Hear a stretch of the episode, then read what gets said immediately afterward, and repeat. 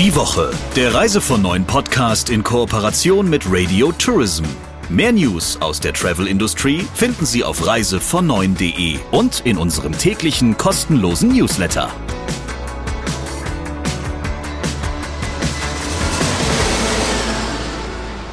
Willkommen in dieser ersten Augustwoche und wir freuen uns, dass wir uns natürlich diese Woche wieder hören.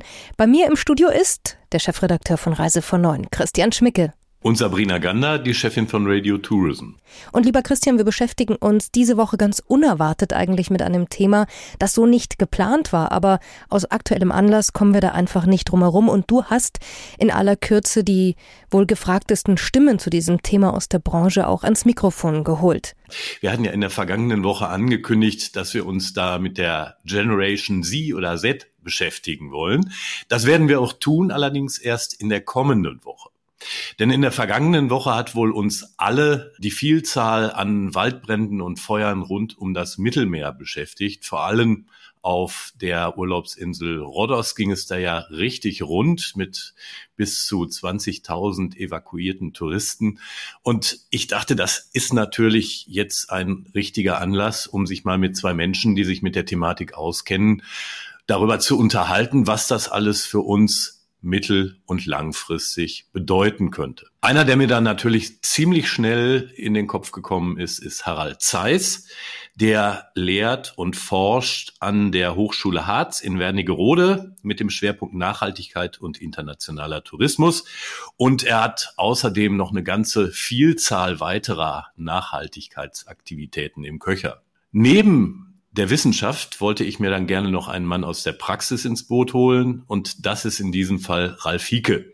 Der betreibt mehrere Reisebüros und ist im DRV als Vizepräsident Vertreter der mittelständischen Reisebüros. Und er hat außerdem vor einiger Zeit, hatten wir ihn auch mal deshalb im Talk, einen Mittler namens Fairweg ins Leben gerufen, der sich um die Vermittlung nachhaltiger Unterkünfte bemüht. Was sind die Auswirkungen und wie werden sich vielleicht auch Urlaubsgewohnheiten ändern? Das erzählen die beiden Interviewpartner im Talk der Woche jetzt. Viel Spaß also. Hallo Ralf, hallo Harald. Hallo Christian. Hallo Christian. Wir haben mit dem Thema Extremwetterereignisse in jüngerer Zeit ja richtig viel zu tun und das wohl prominenteste Ereignis, das uns da in letzter Zeit begegnet ist, waren die Waldbrände auf Rhodos. Das hat vermutlich den Hintergrund, dass sehr viele Touristen, meistens Pauschalurlauber davon betroffen waren. Die Unterkünfte von rund 20.000 Menschen wurden ja evakuiert nach oder während der Brände. Ralf, du hattest oder hast Kunden auf Rhodos. Wie ist das Krisenmanagement deiner Einschätzung nach verlaufen? Ja, ich glaube, das ist ganz gut verlaufen. Also wenn man äh, sich vor Augen führt, was da zu leisten war, auch in welcher Kurzfristigkeit, weil es ist ja, äh, wie es so ist bei Naturkatastrophen, häufig unplanbar, welche Dynamik da entsteht und äh, mhm. welche Richtung beispielsweise weht. Äh, in der Tat, wir hatten Gäste, die hätten fliegen sollen.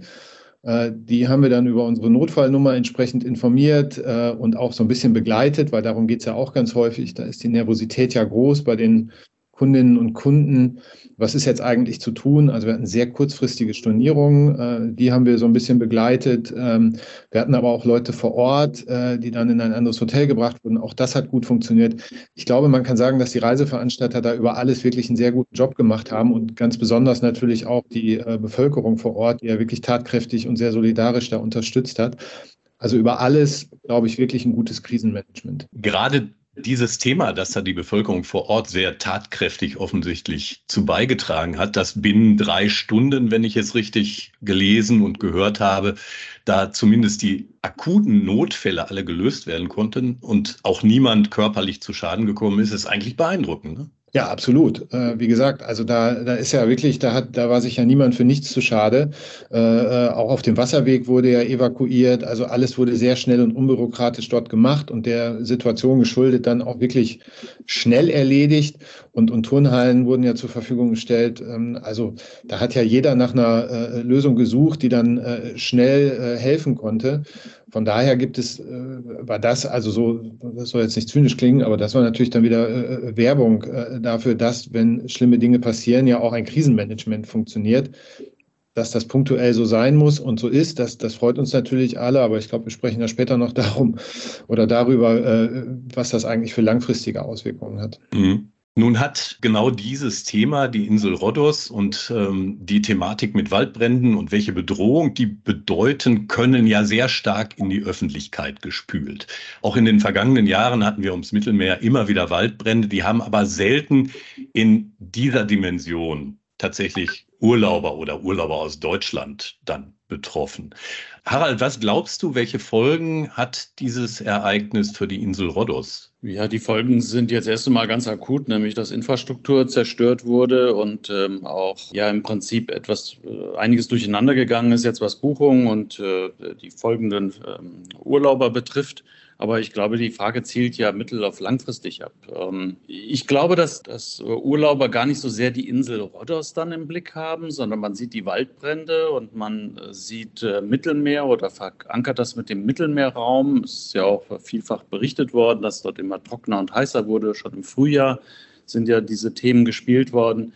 Ich glaube, da entsteht so ganz langsam der Eindruck, dass es dort tatsächlich zu warm, zu trocken, zu heiß werden könnte, inklusive Gefahren wie Waldbrände, aber eben auch, was wir jetzt in Italien gesehen haben, dann plötzliche Unwetter mit Hagel und, und Regen. Also ich glaube, es trägt zu einer gewissen Verunsicherung bei und das wiederum ist nicht gut für den Tourismus dort. Das Thema, das du gerade angesprochen hast, ist ja die Zunahme extremer Witterungslagen. Ne, die spüren wir sowohl hier in äh, Mitteleuropa, aber noch mehr natürlich in den Räumen rund ums Mittelmeer. Es vergeht eigentlich kaum ein Tag, wo nicht irgendein Temperaturrekord gerade fällt. Ne, das muss einem, glaube ich, schon zu denken geben. Auf der anderen Seite haben wir in der Vergangenheit eigentlich immer wieder gelernt, dass so Langzeiterhebungen wie etwa die Reiseanalyse uns ja sagen, dass das Reiseverhalten der Bundesbürger jetzt mit Ausnahme der Pandemiejahre selbst doch sehr, sehr stabil ist. Und auch nach dem Ende der Pandemie hat sich eigentlich erstmal alles wieder so ungefähr so eingespielt, wie es vorher war. Wird sich daran jetzt etwas ändern? Also auch nicht jetzt von heute auf morgen. Das ist ja ein bisschen auch mit dem Tweet von Herrn Lauterbach äh, ins, ins Gespräch gekommen, so nach dem Motto, jetzt ist vorbei, äh, Pauschalurlaub, äh, Mittelmeer, diese Ära sei zu Ende gegangen. Das wird nicht der Fall sein. Wir sprechen ja auch über mehrere Millionen Gäste aus Europa, die da im Sommer überall Urlaub machen. Das ist eine, das ist eine Riesenbewegung, die jetzt nicht sofort abbricht. Aber ich glaube schon, dass es Veränderungen geben wird. Die hat es ja auch schon immer gegeben, die sind auch nachweisbar, dass mit Zunahme eben der Unvorhersehbarkeit von, von Wetterereignissen und generell eben das, der Problematik der Hitze, dass dann eben Urlauber verstärkt entweder ins Frühjahr oder in den Herbst ausweichen. Ähm, ein Kollege von mir, der für äh, der im, im, Seniorenbereich zuständig ist, sagt, dass also zunehmend Senioren im Sommer zu Hause bleiben. Die, bei denen ist das schon angekommen, dass das zu heiß sein könnte im Mittelmeerraum. Und das wird sich sukzessive fortsetzen. Ähm, wir haben ja häufig gesehen, dass bei, äh, ich sag mal, Unglücken, ob das jetzt Anschläge waren oder anderes, dass sich relativ zügig dann auch die Situation wieder normalisiert hat. Mhm. Aber hier stehen wir vor allem einer Entwicklung, die sich eben nicht normalisieren wird. Es, es gibt kein Zurück zu den 90er Jahren oder 2000er Jahren, sondern es wird ja im Gegenteil immer heißer und trockener dort werden, sodass sich die Situation noch weiter verschärfen wird und nicht verbessern. Ralf, hast du schon besorgte Anfragen deiner Mittelmeerklientel? Nein, aktuell nicht. Das ist äh, ja eher ein Thema fürs nächste Jahr und der nächste Sommer wird jetzt nicht gebucht. Ähm, aktuell gibt es ja noch einen Parameter äh, sozusagen, der da ja bestimmend ist und zwar sind das die Ferien einfach. Also viele sind ja auf die Sommerferien auch angewiesen und das wäre vielleicht eine Diskussion, die dann auch mal zu führen sein wird, weil natürlich, äh, Harald hat es angesprochen, äh, die Saisonzeiten verlagern sich. Äh, das heißt, die Herbstferien in manchen Bundesländern, glaube ich, nur eine Woche, in manchen zwei. Mhm. Da wird sich viel konzentrieren, ob man nicht da irgendwann mal hingehen muss und sagt, okay, man kürzt die Sommerferien, man, man verlängert die Herbstferien, dass da ein breiterer Korridor entsteht. Ich glaube, das sind alles Dinge, über die muss man mittel- und langfristig mal nachdenken, um genau diese Situation zu entzerren weil es kommt ja noch was anderes mit der Dürre einher und das haben wir noch gar nicht angesprochen. Das wird ja auch äh, der Kampf um Ressourcen sein, also oder die Verteilung von Ressourcenkampf ist vielleicht ein bisschen zu martialisch. Es geht ja auch um Wasser dann und es gibt ja immer noch eine lokale Bevölkerung, die ja vielleicht auch gerne mal die Blumen gießt oder äh, sich was zu essen kocht. Äh, und das funktioniert wahrscheinlich irgendwann nicht mehr, wenn nebenan der Golfplatz äh, tiptop bewässert sein muss. Also da kommen ja viele Nachfolgekonflikte, will ich es mal nennen, hinzu, äh, die es einfach wahrscheinlich erforderlich machen, Saisonzeiten so weit wie möglich zu entzerren über das Jahr. Seht ihr denn da eine politische Basis aktuell? Ich meine, weil über diese Ferienzeiten wird ja schon seit Jahrzehnten immer wieder gestritten. Das ist dann meistens so auf Kultusministerebene, wo diese Debatten abgelaufen sind. Ähm, glaubt ihr wirklich, dass sich da was tun wird? Also ich glaube nicht, dass man die Sommerferien jetzt aufgrund von Dürre im Mittelmeer Raum äh, in irgendeiner Form verändern wird. Das, die hängen ja an ganz anderen Vorgaben, nämlich äh, rund um, um äh, das Schuljahr und so weiter. Ich, ich denke äh, tatsächlich, dass, ähm, dass die Auswahl der Urlaubsländer äh, sich letztendlich verändern wird und ähm, dass wir da auch neue Destinationen und vielleicht auch neue Urlaubsformen wachsen sehen. Es ist extrem schwierig, weil das Umfeld so dynamisch ist. Also wir haben an verschiedenen Stellen auch gesellschaftliche Kipppunkte gesehen. Also mein, mein Beispiel ist äh, der, der, der Plastikstrohhalm. Das ging innerhalb von wenigen Monaten, ist das Thema aufgekommen in den sozialen mhm. Medien und dann waren die, waren die verschwunden.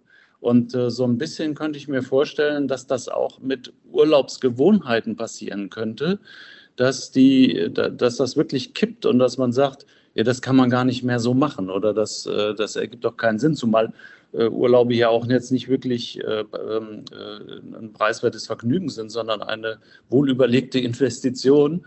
Und ähm, das Risiko dann äh, vor Ort sich nicht bewegen zu können oder evakuiert werden zu müssen oder irgendwie, dass das Urlaubsgefühl da verhagelt wird, das, ist, äh, das sind natürlich Aussichten. Da wird sich jeder ganz genau überlegen, ob, ob man dann äh, dieses Risiko eingehen möchte. Vielleicht, um noch mal ein bisschen Öl ins Feuer zu gießen. Äh, ich habe gerade in einem Podcast gehört, dass im vergangenen Jahr mehr Menschen durch äh, Naturkatastrophen innerhalb ihrer Länder vertrieben worden sind, als durch Kriege, Konflikte und sonstige Gewaltereignisse. Das zum einen. Und die andere Thematik dabei ist ja die Frage, ist das, was wir jetzt gerade erleben, das neue Normal? Und die Antwort darauf muss ja leider wohl lauten, nein, das wird alles noch viel schlimmer, denn im Moment haben wir vielleicht eine globale Erderwärmung von 1,2 oder 1,3 Grad. Als Zielmarke sind da ja im optimistischsten aller Fälle irgendwie 1,5 Grad angesetzt. Ähm, möglicherweise geht das alles noch stark darüber hinaus und das wird zwangsläufig dazu führen, dass sich weltweit solche Extremwetterereignisse noch weiter verschärfen werden. Wo soll das alles hinlaufen, auch in touristischer Hinsicht? Das wäre die eine Frage. Und die andere wäre die, können sich touristische Destinationen gegen so etwas in irgendeiner Form wappnen? Also, äh, wenn ich das mal aufgreifen darf, ich halte es für extrem schwierig, ähm, gerade wenn man über Investitionen äh, spricht, denn darum geht es ja. Ne? Wir müssen ja dann Infrastruktur mhm. in Bereichen schaffen, die heute vielleicht gar nicht ausgebaut sind, ist es sehr, sehr schwer. Ähm, ich, ich, sehe das im Bereich der Forstwirtschaft, wo man sich die, den Kopf reibt und sagt, ja, was soll man denn pflanzen? Äh, wir wissen heute, was gut wachsen würde. Ähm, aber wir wissen nicht, wie das Klima in, in 20 Jahren sein wird und dann auch das Wetter. Äh, könnte sein, dass das, was heute in den Boden gesteckt wird, dann auch wieder vertrocknet oder äh, sonstige Schäden nimmt. Und ein bisschen, glaube ich, ist, würde das auch im Bereich äh, des Tourismus sein, wo welche Destinationen am Ende gewinnen werden. Und das ist ja eine Frage, die jetzt regelmäßig kommt, wer ist der Gewinner? Wobei ich denke, wir sind alle Verlierer, ist gar nicht so einfach zu beantworten. Ich im, im, privaten Bereich fragen, fragen die mich, wo soll ich mein, meine Ferien, mein Ferienhaus kaufen? Ja, das, ich habe ich hab keine Ahnung. Äh, plötzlich heißt es, Berlin äh, ist die Wasserversorgung nicht mehr sichergestellt. Das war ein Thema, das hat uns äh, nie beschäftigt. Auf einmal ist es da. In anderen Bereichen von heute auf morgen äh, sind dann weite Dürren, selbst in Deutschland, wo man sagt, okay, äh, vorher war es noch richtig satt grün und es sah gut aus. Ich habe ehrlich gesagt keine Ahnung, was in 20 Jahren der optimale touristische Standort sein wird. Aber das, was du angesprochen hast, Christian, stimmt. Es ist hochdynamisch und äh, nur das Thema, dass es schlechter wird, das ist vorhersehbar. Aber wie schlecht und wo, das ist äh, sehr, sehr schwierig. Ralf, du betreibst ja mit fairweg.de einen Anbieter nachhaltiger Urlaubsangebote. Hast du jetzt gerade einen riesen Run auf eure Offerten? Nein, haben wir nicht. Also das äh, ist genauso wie vor äh, der Berichterstattung jetzt, äh, beispielsweise über Rodos, wo es ja Fahrt aufgenommen hat, hatten wir drüber gesprochen. Äh, es hat ja auch nichts damit zu tun, dass wir jetzt quasi dadurch, dass man eine Unterkunft bei uns bucht, oder wir sind ja auch nur der Mittler, aber dass man eine nachhaltige Unterkunft bucht im Allgemeinen als Reisender, äh, hat das ja nichts damit zu tun, dass es vor Ort wahrscheinlich äh, heiß wird, wenn man sich etwas am Mittelmeer aussucht oder dass die Klimakrise voranschreitet. Also das ist ja auch gar nicht unser Anspruch. Also es wäre irgendwie auch total absurd zu sagen, wer bei uns bucht, äh, der hat mit der Klimakrise nichts zu tun. Äh, von daher sind wir an, an der Stelle genauso betroffen wie, wie jeder klassische, in Anführungsstrichen, Anbieter auch. Also wir sehen da jetzt nicht, äh, die Logik, dass man sagt, naja, wenn ich schon ans Mittelmeer fahre, dann doch lieber nachhaltig. Das ist natürlich Quatsch. Da, so ehrlich muss man sein. Mhm. Äh, Harald hat es gerade äh, ausführlich geschildert. Also da spielen ganz andere Faktoren eine Rolle. Also welche Ziele, das wird sicherlich äh, jetzt die Zukunft zeigen. Also der, der Sommer 2024, mit dem beschäftigen sich ja aktuell die allerwenigsten Kundinnen und Kunden. Von daher glaube ich, äh, werden wir da nachgelagert im Herbst, Winter sehen, was da mit der Nachfrage passiert. Sowohl quantitativ als auch was die Zielgebiete dann angeht, die da ausgesucht werden. Und ob diese Sorge dann wirklich noch verhaftet ist, ähm, die wir jetzt diesen Sommer hier wahrnehmen aktuell aktuell. Also von daher sehen wir da jetzt keine ähm, Ausstöße nach oben oder nach unten bei uns auf der Seite, die jetzt dem geschuldet wären, äh, was gerade äh, im Mittelmeerraum passiert. Also wenn ich vielleicht noch was ergänzen darf, es ist ja auch so, dass wir uns äh, nicht nur gefühlt, sondern tatsächlich in einem fortwährenden Krisenszenario befinden. Ich meine, Corona äh, liegt noch gar nicht so lange zurück, die Ukraine-Krise, mhm. jetzt äh, Inflation. Es ist ja auch äh, viel Unsicherheit in der Gesellschaft und vielleicht spiegelt die auch diese Dynamik nochmals wieder, sodass wir, glaube ich, in ein Umfeld geraten, in dem ähm, Buchungen und Urlaubsplanung und ähnliches sehr viel kurzfristiger erfolgen werden. Dass man vielleicht sogar aufs Wetter schaut, auf die Wetter-App und sich anschaut, okay, die nächsten drei Wochen scheint es stabil zu sein, dann buchen wir das mal. Ich weiß, dass das auch nicht ganz so einfach umsetzbar ist, wenn dann Millionen von Bürgern dann ihren Urlaub buchen wollen kurzfristig. Aber ich befürchte, wir geraten in, in eine Dynamik, die eine Planung fast unmöglich erscheinen lässt. Und wenn ich mich umhöre bei den Reiseveranstaltern, ist auch so, dass die, die wenigsten können mit, mit äh, fester Stimme sagen, was im nächsten Jahr passieren wird. Also die Schwankungen sind schon enorm von Minus bis Plus. Und als Reiseveranstalter habe ich ja auch wenige Möglichkeiten, mich darauf einzustellen, oder? In der Tat. Ich meine, man muss schon sagen, Tourismus ist ein sehr flexibles Geschäft. Äh, es sind vor allem die Destinationen, die am Ende dann darunter leiden. Aber das haben wir bei Krisen ja überall gesehen. In dem Moment, wo irgendwo eine Bombe hochgeht, dann ist das Land im Prinzip alleingestellt dann mit äh, eben keinen Touristen mehr, während es die Tourismuswirtschaft äh, relativ gut schafft, dann auch Flüge umzurouten und eben Kapazitäten woanders aufzubauen. Das hat in der Vergangenheit gut äh, funktioniert. Nun ist aber so, dass ja alles in den Destinationen, und das haben wir beim Krisenmanagement gesehen, ja eine, eine, eine total abgestimmte und seit Jahrzehnten ähm, äh, äh bewährte äh, Lieferkette ist, um mal ein bisschen das technische Wort hier zu gebrauchen, ähm, da greift ja alles ineinander. Das ist ja keine Überraschung, dass eben auch Krisenmanagement so gut funktioniert, weil sich alle kennen und auch Prozesse hinterlegt sind. Und das funktioniert. Wenn wir jetzt in neue Destinationen ausweichen oder einzelne Destinationen jetzt massiv Gäste dann aufnehmen würden, dann wird das alles unter Druck gesetzt und damit kann auch die Qualität des Produktes gar nicht mehr so äh, gut erhalten bleiben, wie es aktuell der Fall ist. Also der Verlust äh, großer Teile der Nachfrage im Mittelmeerraum, das würde die gesamte Branche von den Destinationen über die Leistungsträger bis hin zu den Reiseveranstaltern echt hart treffen, denn alle sind voneinander abhängig und haben es ja geschafft, hier dieses Produkt über Jahrzehnte so gut zu etablieren. Das wäre wirklich äh, katastrophal. Ich würde vielleicht da auch nochmal äh, noch mal ergänzen, so eine Ergänzungskette hier starten. Ähm, es ist ja schon wirklich eine verrückte Situation, dass wir ja früher immer gesagt haben, naja, die Pauschalreise, da bist du gut abgesichert. Das war ja immer so, äh, so ein Szenario, was alle für sich irgendwie betrachtet haben, das kann mal vorkommen, aber wenn was passiert, ist alles gut. Und dass wir mittlerweile in der Situation sind, dass wir wirklich überlegen müssen, äh, wie gut ist eigentlich unser Krisenmanagement. Also das Krisenmanagement wird ja zu einem permanenten äh, Zustand. Also er muss, also es ist immer unterschwellig da. Und das ist ja eigentlich kein gutes Zeichen, dass sowohl mhm. Kundinnen Kunden darüber nachdenken. Harald hat es gesagt, buche ich lieber kurzfristig als langfristig, wer weiß, was passiert. Also, dass dieses Szenario der Krise, wie auch immer das ausgestaltet ist, ob das jetzt ein Waldbrand ist oder eine, eine Überschwemmung oder eine Naturkatastrophe anderer Art, ist doch total egal. Was früher immer sehr weit weg war und eigentlich als wahnsinnig unwahrscheinlich galt bei Reisebuchung, jetzt eigentlich schon immer Teil ist der Reiseplanung, der Reisebuchung, der Destinationsauswahl das sollte, egal wie man jetzt zur Klimakrise steht, aber das sollte eigentlich jedem schon mal zu denken geben, dass das nichts ist, was schnell wieder weggeht, sondern dass wir wirklich ja eigentlich in einem Zustand sind, wo wir darüber nachdenken müssen, wie gut ist unser Krisenmanagement und wie viele Leute braucht das.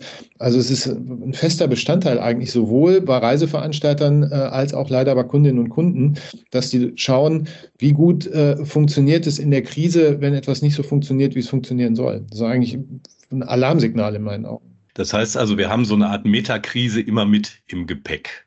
Genau. Und das, dieses Krisenmanagement kostet halt Geld und bindet Ressourcen, die eigentlich an ganz anderer Stelle genutzt werden müssen. Ich glaube, Ralf kann da sicherlich auch ein Lied von singen, wenn du im Reisebüro im Grunde äh, gebuchte Reisen wieder rückabwickeln musst und tausend andere Sachen. Und äh, das ist Zeit, die du nicht für, für, für andere Gäste hast, äh, die buchen wollen oder für andere Themen, die du entwickeln möchtest.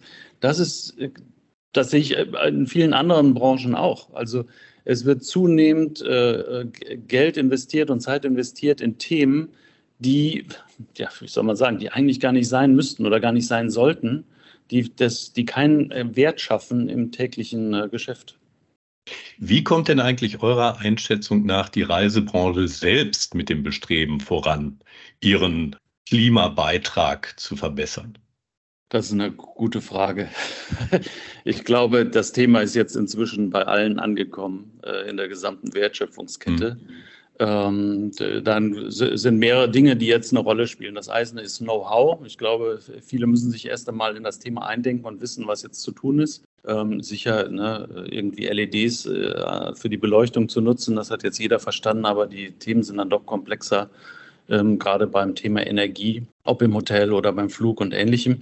Man sieht ja auch, dass die äh, dass Leistungsträger äh, wie die Kreuzfahrt schon seit Jahren jetzt an dem Thema dran sind. Aber insgesamt geht es halt nicht schnell genug. Und es ist meines Erachtens an vielen Stellen ein reaktiver Prozess als ein aktiver Prozess, äh, mutig mhm. zu sein und zu sagen, wir bauen jetzt tatsächlich auch Lieferketten um oder Produkte um, ähm, sondern es, es ist ein Zusammenspiel zwischen, was sagen die Gäste, was können wir, was können wir selbst anbieten und ähm, manchmal sieht es so aus, als wird im Prinzip nur auf Sicht gefahren. Äh, teile ich. Also da wird viel natürlich jetzt gesagt, dass man Dinge tun möchte und da ist auch größeres Engagement zu erkennen, als es vielleicht in den Jahren äh, zuvor ähm, erfolgt ist.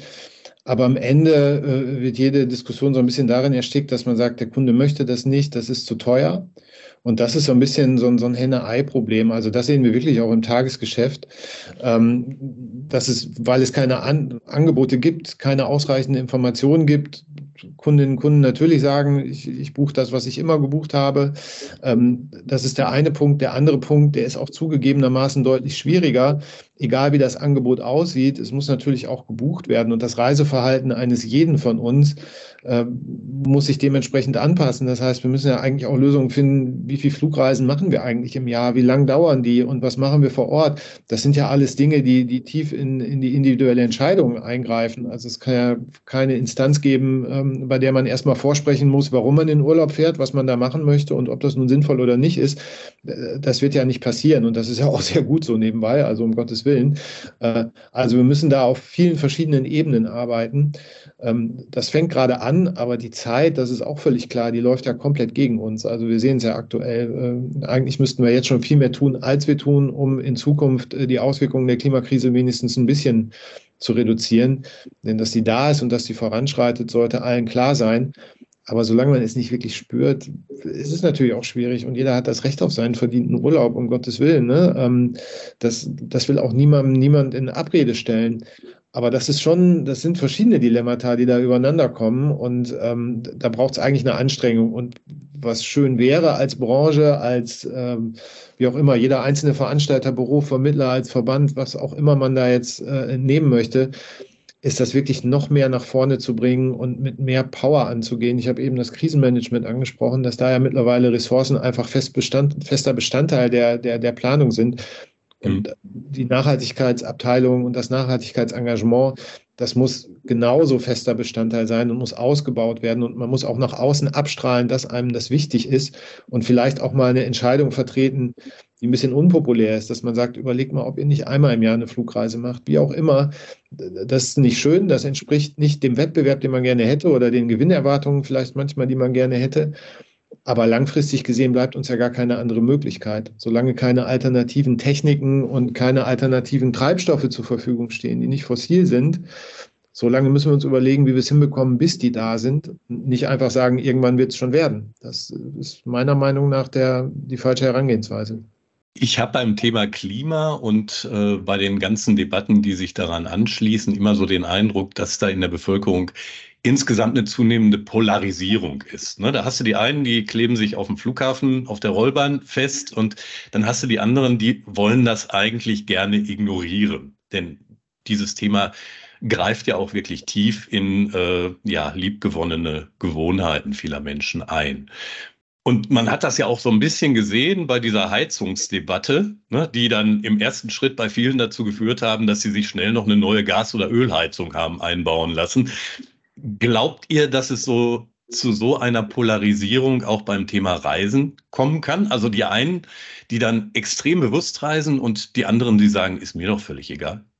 Ja, ich fange mal an. Das ist auf eine gewisse Art und Weise bei dem Thema, glaube ich, begrenzt. Also wir sehen natürlich die letzte Generation, äh, die auf der einen Seite sehr äh, radikal ihre Interessen äh, dort äh, vertritt, um das mal so zu formulieren. Wir sehen auf der anderen Seite äh, äh, Leute, die äh, mit der Privatmaschine nach Sylt fliegen. Das ist vielleicht das andere Extrem. Und irgendwo dazwischen spielt sich der Massentourismus ab. Und der ist ja äh, allein durch Inflation und durch Urlaubszeiten und durch Einkommenssituationen ja schon mal so begrenzt, dass ein mehr oder weniger Normalverdiener wahrscheinlich nicht vier bis fünfmal im Jahr äh, Flugreisen unternimmt und das Wochenende mal eben nach Sylt fliegt oder solche Dinge. Also ich glaube, da ist schon mal so ein gewisses Einkommensregulativ vorhanden. Ähm, von daher sehe ich das an der Stelle jetzt auch gar nicht so dramatisch, wie es dann natürlich häufig zugespitzt wird in der öffentlichen Berichterstattung. Aber klar, ich habe es eben schon angesprochen, jeder sollte sich vielleicht, bevor er eine Reise bucht, äh, so ein bisschen überlegen, muss ich das machen, warum, was habe ich davon? Und es ist total in Ordnung, äh, wenn man eine Flugreise unternimmt, äh, um Urlaub zu machen, um sich zu erholen, um andere Länder kennenzulernen. Das ist ja das, wovon wir alle leben und das, was Reisen auch ausmacht. Also nur in Deutschland zu bleiben, ist meiner Meinung nach auch nicht die Lösung, wenn man irgendwie die Welt ein bisschen verstehen möchte und auch mit offeneren Augen durchs eigene Land zu marschieren, hilft das wahnsinnig. Ähm, das ist nicht die Frage. Also von daher glaube ich, dass es in der Mitte sich so ein bisschen alleine reguliert. Wenn dazu dann noch ein bisschen äh, Nachdenken und Vernunft kommt und eben auch Angebotssteuerung und so ein bisschen vielleicht auch, und das betrifft dann den Vertrieb, der, der wird ja häufig genannt, der kann ja ganz viel, der kennt seine Kunden und Kundinnen, das, das nehmen wir immer von uns an und das ist auch häufig so, dass man da einfach sensibilisiert und auch so ein bisschen äh, nach Angeboten schaut, die vielleicht klima, zumindest klimafreundlicher sind.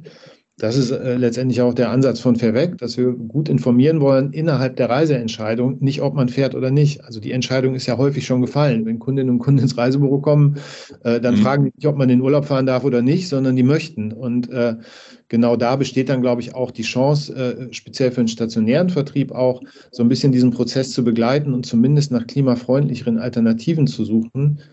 Die müssen dann da sein. Dazu muss es Informationen geben das würde mich freuen, wenn wir den ersten Schritt schon mal hinbekommen, äh, dass wir da an der Stelle so ein bisschen äh, äh, begleiten können zumindest. Also die Polarisierung sehe ich auch mit großer Sorge. Die ist ja jetzt nicht nur im Tourismus, sondern oder beim Thema Klima, sondern hat sich irgendwie in den letzten Jahren vielleicht auch sehr stark beeinflusst durch Social Media in, in vielen Bereichen unseres Lebens gezeigt. Und es ist ja nicht nur in Deutschland, sondern fast schon weltweit die Situation dieser, dass sich so Lager bilden. Und ich muss sagen, bis zu einem gewissen Grad kann ich auch äh, die Gesellschaft verstehen, denn in der Politik sieht es ja genauso aus und in den Medien.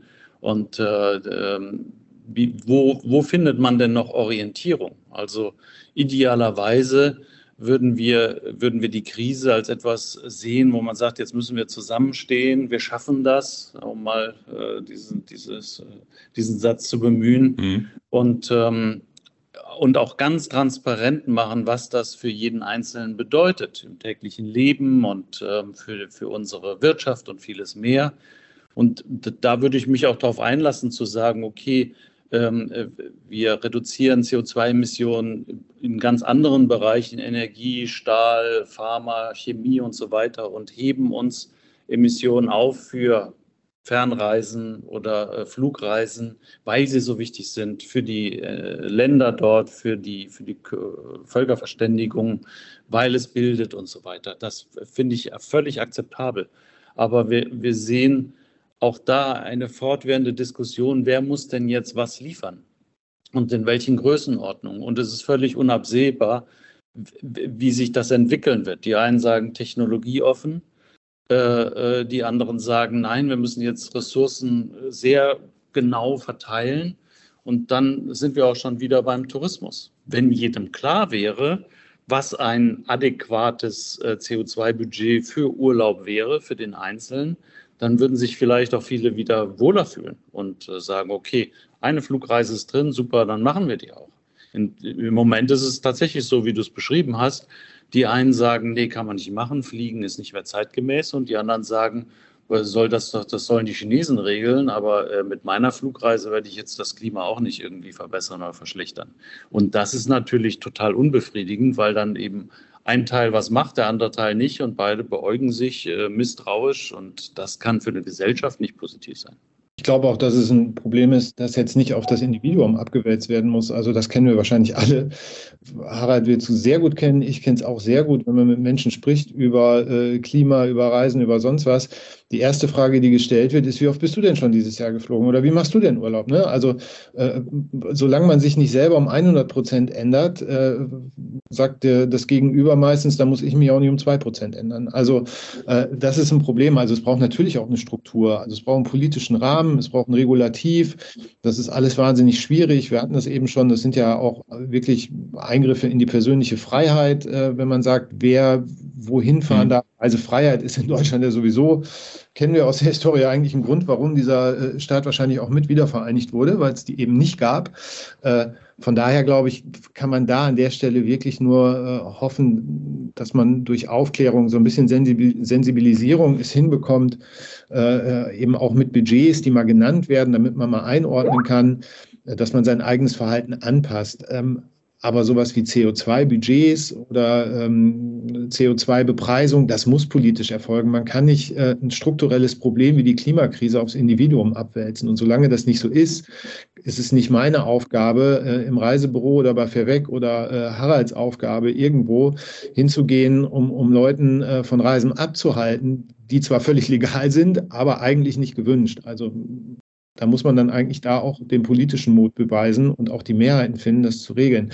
Also es kann nicht sein, dass eine, eine Reiseentscheidung oder eine, sagen wir mal, ein Beitrag zur Klimakrise quasi am Counter äh, passiert, dass dort gesagt wird, du weißt schon, dass es ganz schlecht ist für den Planeten. Also das muss die Politik schon regeln und nicht das Individuum. Ich würde mal heute sagen, dass diese CO2-Bepreisung und das Budget dass das in, äh, in 15 Jahren da ist. Und wir können ja dann nochmal in den Podcast äh, reinhören. Aber wir werden nicht drum kommen, dass man eben einen Überblick hat über äh, Emissionen, genauso wie man es hat über Finanzen.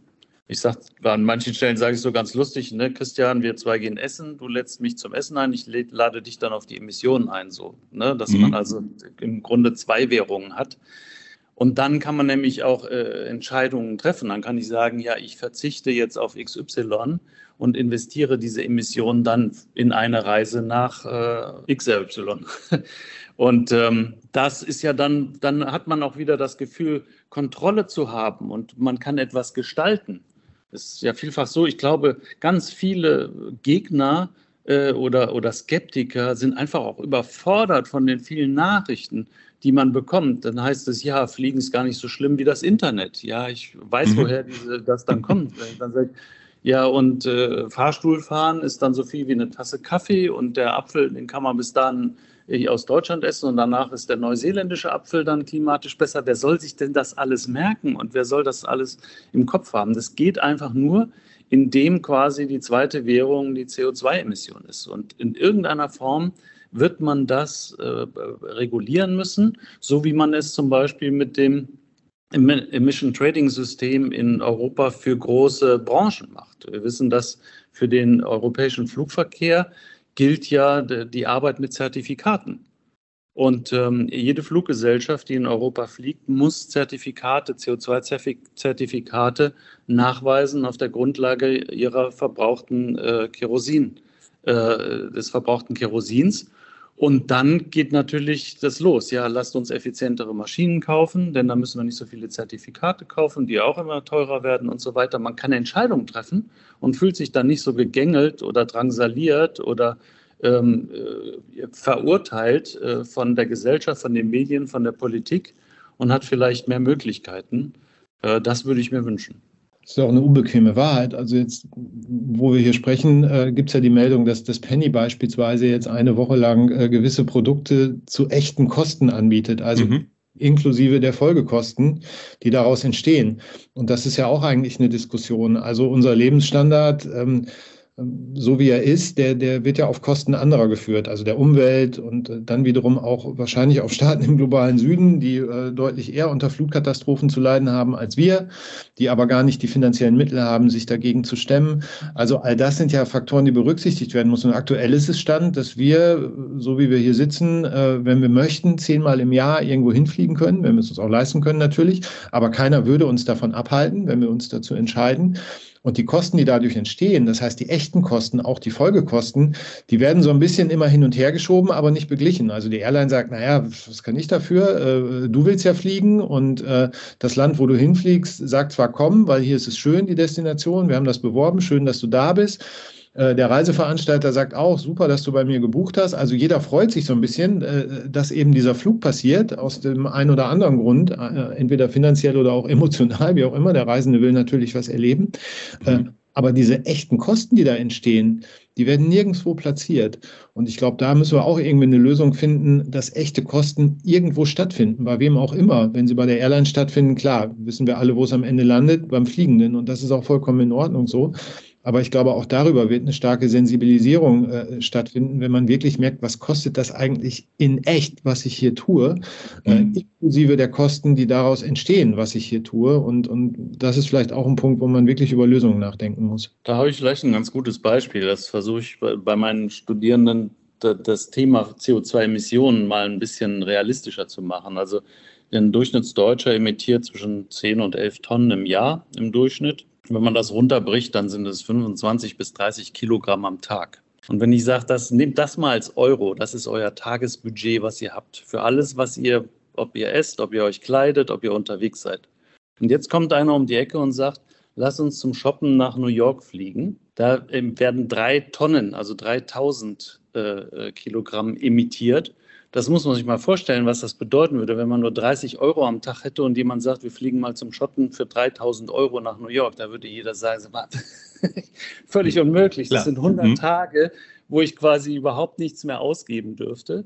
Das, daran kann man ganz gut erkennen, warum das mit dem Fliegen für, die, für den Einzelnen so eine große Frage ist, weil eben eine Flugreise der größte Block, zum Teil noch größer als, als die Emissionen der Heizung oder der Wärmegewinnung, sein kann. Und das ist nämlich das Thema, warum es dann den Einzelnen betrifft, weil das so eine massive äh, CO2-Belastung ist, auch wenn der Tourismus insgesamt nur zu fünf bis acht Prozent der Gesamtemissionen weltweit beiträgt. Aber eben so eine einzelne Flugreise, und dieses Privileg haben ja auch nur wenige Menschen auf der Welt, äh, Milliarden sind noch nie ins, Flugzeug gestiegen, geschweige denn einmal im Jahr geflogen. Diese, diese, diese Privilegierten, die mit dem Flugzeug reisen können, die machen sich eben, äh, belasten ihre CO2-Emissionsbilanz durch eine Flugreise, vor allem wenn sie weit ist, äh, ganz massiv. Wir sehen also, es gibt da eine Fülle von politischen Weichen zu stellen. Vielleicht eine abschließende Frage noch an euch beide. Wo seht ihr euch denn auf einer Skala von 1 bis 10 wenn es um Skepsis oder Hoffnung geht. Also Eins wäre ganz skeptisch und zehn wäre sehr, sehr hoffnungsvoll. Boah. Gute Schlussfrage, Christian. Also das Glas ist halt voll, sollte ja immer die Lebenseinstellung sein. Äh, deswegen bin ich schon mal nördlich der 5 und überlege gerade, wie weit nördlich. Äh, äh, ich würde mal auf eine 6 gehen. Oh ja, es ist sehr schwer. Ich möchte, ich, ich teile die Meinung des Chefs vom Weltklimarat, man darf nicht in eine Schockstarre wechseln. Wir müssen etwas ändern und es geht ja um so viel. Ich, ich habe sehr viel Hoffnung, ich befürchte aber, sie, kommt zu einem sehr hohen Preis. Das Leben, wie wir es, äh, zumindest wie ich es so gekannt habe, wird sich, wird sich doch deutlich verändern. Und ähm, ich gebe dem Ganzen tatsächlich nur eine vier bis fünf, dass wir das mit, dass wir da mit einem hellblauen Auge davonkommen. Ich glaube, es wird noch viel Veränderungs, Veränderungswille wird von uns noch äh, notwendig sein, damit wir in, in den grünen Bereich kommen, um das mal so zu sagen. Lieber Ralf, lieber Harald, ganz vielen Dank für das spannende Gespräch. Hat wirklich Spaß gemacht. Sehr gerne. Dankeschön. Lieber Christian, über welches Thema sprechen wir denn noch? Ja, nur noch ganz kurz im Nachklapp. Jedes Jahr im Sommer kommen ja wieder Beschwerden von Urlaubern auf den Tisch und die landen dann auch ganz häufig mal auf den Tischen von Richtern und Richterinnen. Und da gibt es natürlich eine ganze Menge berechtigter Anliegen, ähm, die dann auch entsprechend ernsthaft behandelt werden müssen. Aber eines meiner Lieblingsthemen in dem Zusammenhang ist ja immer wieder das Wetter. Tatsächlich war ja auch im Zusammenhang mit den Bränden rund ums Mittelmeer und mit der Hitzewelle rund ums Mittelmeer dann häufig in den Medien die Frage durch die Gegend getrieben worden, ja, ist denn Hitze allein schon ein Grund, um äh, kostenlos von einer Reise zurückzutreten oder diese zu stornieren? Ist es natürlich nicht. Das konnte man auch relativ einfach beantworten. Es gibt aber tatsächlich einige kuriose Fälle, die dann auch vor Gerichten landen. Zum Beispiel hat eine Besucherin des Städtchens Grado in Italien geklagt, weil sie feststellen musste, dass es vor Ort Ebbe und Flut gibt. Das heißt, zu dem Zeitpunkt, als sie gerade schön baden gehen wollte, war das Meer ganz einfach weg. Ein Ehepaar, das durch Ecuador gereist ist, hat sich daran gestört, dass es während seiner Reise zu vielen Zeiten Nebel erleben musste, was das Reiseerlebnis natürlich empfindlich störte. Und tatsächlich sind beide Fälle vor Gericht gelandet. In beiden Fällen haben die Richter allerdings auch relativ schnell entschieden, dass das kein Grund sein kann, um eine Minderung des Reisepreises einzufordern. Ich durfte ja auch mal für einen Kunden Beschwerden recherchieren, also die absurdesten davon. Und es gibt tatsächlich die Geschichte, dass eine Frau aus Großbritannien einen Veranstalter verklagt hat. Denn sie hatte zwar Einzelbetten gebucht für ihr Hotelzimmer, als sie ankam an ihrem Urlaubsort, gab es aber nur ein großes Doppelbett. Und sie hat tatsächlich beim Reiseveranstalter eine Beschwerde eingelegt, weil sie nach diesem Urlaub schwanger zurückkam. Herrlich. Wir freuen uns, wenn wir uns in der nächsten Woche wieder hören und dann garantiert mit dem Thema Gen Z. Und darauf freue ich mich schon sehr. Ihnen bis dahin eine gute Zeit, bleiben Sie uns treu und wir hören uns nächste Woche. Die Woche, der Reise von neuen Podcast in Kooperation mit Radio Tourism.